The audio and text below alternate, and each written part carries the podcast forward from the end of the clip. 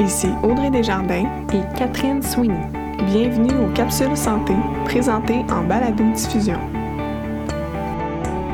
Bonjour tout le monde, nous allons aborder encore une fois aujourd'hui la corticothérapie dans un contexte de maladie pulmonaire obstructive chronique. Également en studio avec nous, Dr Antoine Delage, pneumologue et chercheur à l'Institut universitaire de cardiologie et de pneumologie de Québec. Bonjour. Bonjour. J'aimerais en savoir un petit peu davantage sur vos domaines d'expertise, Dr Delage. Alors, euh, je suis euh, dans le fond pneumologue, mais aussi euh, intensiviste. Donc, ici, à l'Institut, je pratique aux soins intensifs et en pneumologie générale. Puis, mon autre domaine d'expertise, en fait, c'est l'endoscopie respiratoire. donc, je suis en charge de tout ce qui est endoscopie respiratoire interventionnelle à l'Institut. Donc, j'ai quand même fait des projets de recherche sur les techniques minimalement invasives de réduction de volume, entre autres dans l'emphysème. Euh, bonjour, euh, docteur Delage. Bonjour. Euh, aujourd'hui, on aimerait ça que vous nous parliez un petit peu de l'étude FLAME concernant les corticostéroïdes inhalés, comme je l'ai mentionné tantôt. c'est une étude qui est, qui est parue en juin 2016 et qui avait déjà été mentionnée dans une capsule antérieure de Dr. Simon. Donc, si vous pouvez nous en glisser quelques mots pour commencer. Donc, l'étude FLAME, en fait, c'est une des, des grandes études des dernières années en MPOC. Euh, qui, euh, a été publié, qui a été présenté cette année dans le cadre du congrès annuel de l'American Thoracic Society. C'est une étude dont les résultats étaient quand même relativement attendus euh, dans la communauté. En fait, qu'est-ce que c'est l'étude?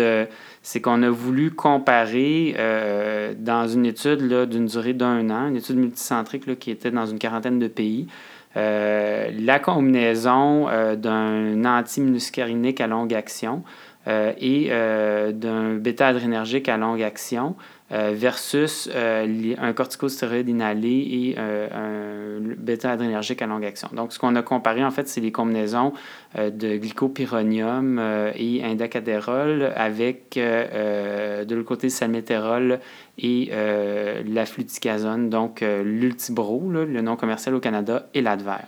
Pourriez-vous nous faire un résumé des résultats? Euh, c'est une grosse étude, donc 3000, euh, c'était 3362 patients qui ont été recrutés. Euh, donc 1680 dans un groupe, 1682 dans l'autre groupe. donc, une très grosse étude avec une durée d'un an. C'était des patients MPOC modérés à sévères. Euh, donc avec un VMS euh, en bas de 60% mais en haut de 25% et qui avait présenté dans l'année précédente au moins une exacerbation. Donc, dans la classification de Gold qu'on utilise aujourd'hui, c'est euh, des patients qu'on catégoriserait comme des Gold C ou D. Donc, ça, c'est les patients qu'on avait recrutés. Et ce qu'on voulait voir, en fait, c'était la non-infériorité d'utiliser la combinaison d'un antimuscarinique puis d'un bêta-adrénergique longue action euh, par rapport aux corticostéroïdes inhalés avec le, bêta-adrénergique longue action pour la prévention des exacerbations de MPOC. Donc ça, c'était l'issue primaire, puis on a voulu aussi regarder euh, d'autres issues euh, par la suite dont je vais vous discuter. En gros, ce qu'on a démontré, c'est qu'il y avait une diminution dans le groupe qui avait l'ultibro de 11% des exacerbations par rapport au groupe euh, qui était sous advers. Donc, ce qui est intéressant, euh, en un sens, c'est que non seulement on a démontré la non-infériorité de la combinaison, mais en plus, on a démontré une certaine supériorité de, de cette dernière.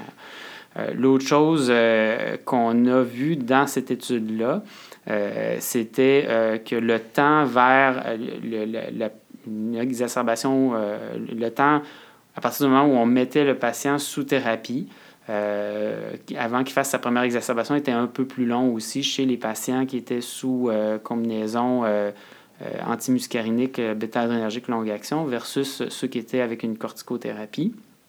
ça, c'est une chose.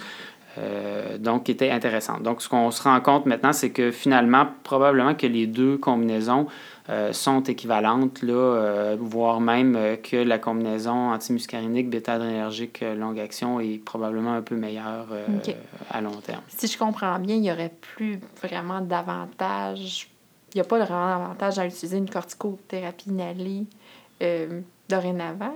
C'est ça, je comprends. En fait, la, réponse, on n'a pas la, réponse claire à cette question-là. Ce qu'on sait de plus en plus, ce qu'on voit dans, Parce que c'est sûr qu'auparavant, euh, la corticothérapie il y a quelques années, en fait, c'était la première ligne dans la MPOC. Puis tranquillement, on s'est mis à la réserver plus pour les patients qui faisaient des exacerbations, donc en prévention des exacerbations chez ce sous-type de patients-là. Euh, maintenant, euh, de plus en plus, euh, on voit qu'il y a plus un rôle pour la, combinaison avec un bêta-adrénergique puis un antimuscarinique dans la prévention. puis les corticostéroïdes sont probablement équivalents. Ils ont probablement encore un rôle chez certains patients. Euh, mais dans l'ensemble, on peut quand même prévenir une grosse partie des exacerbations en utilisant euh, seulement la combinaison euh, antimuscarinique anti, bêta-agoniste longue action. Et selon vous, ce serait dans quel cas qu'on utiliserait la corticothérapie inhalée chez les patients qui exacerbent?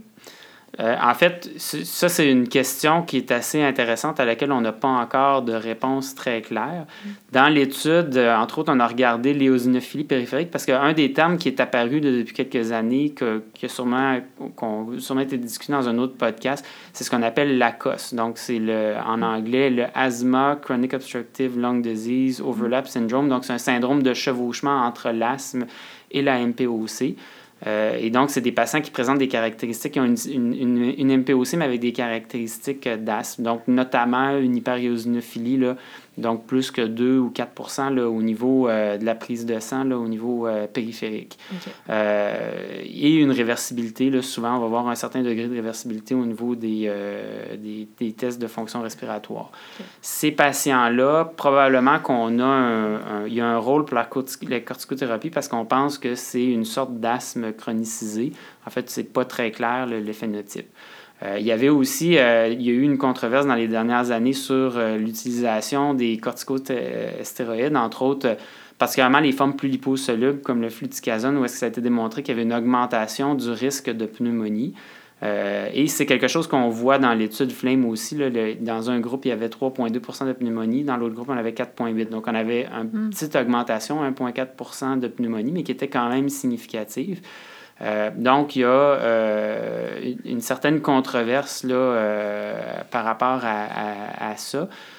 donc, chez les patients qui ont un phénotype un peu asthmatique, probablement qu'il y a encore un rôle pour la corticothérapie dans ces patients-là. Justement, on a un podcast qui va s'en venir sur la COS. C'est assez controversé, mais on aura l'occasion de voir un beau débat là-dessus. Oui, dans quelques semaines. oui, effectivement. on a bien hâte de voir ça. Oui. D'après vous, docteur Dolage, est-ce que les médecins les utilisent trop souvent et peut-être trop rapidement dans la maladie?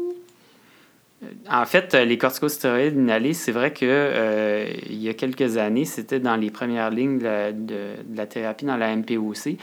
Euh, maintenant, je dirais qu'effectivement, il ne faut pas les utiliser trop rapidement dans la, la maladie. C'est-à-dire que la première ligne maintenant, c'est clairement les bronchodilatateurs à courte action, puis les antimuscariniques à longue action.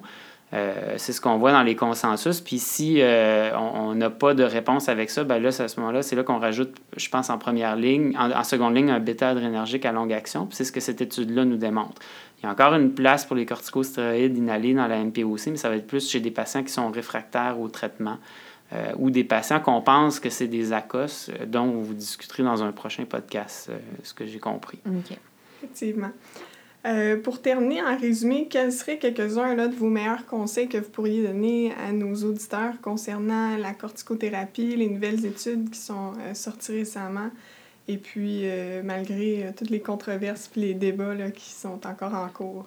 Bien, il va y avoir sûrement des changements dans les prochaines années dans les lignes directrices, je crois. Il y a encore beaucoup de questions qu'on se pose par rapport à la place des corticostéroïdes inhalés, particulièrement dans la MPOC.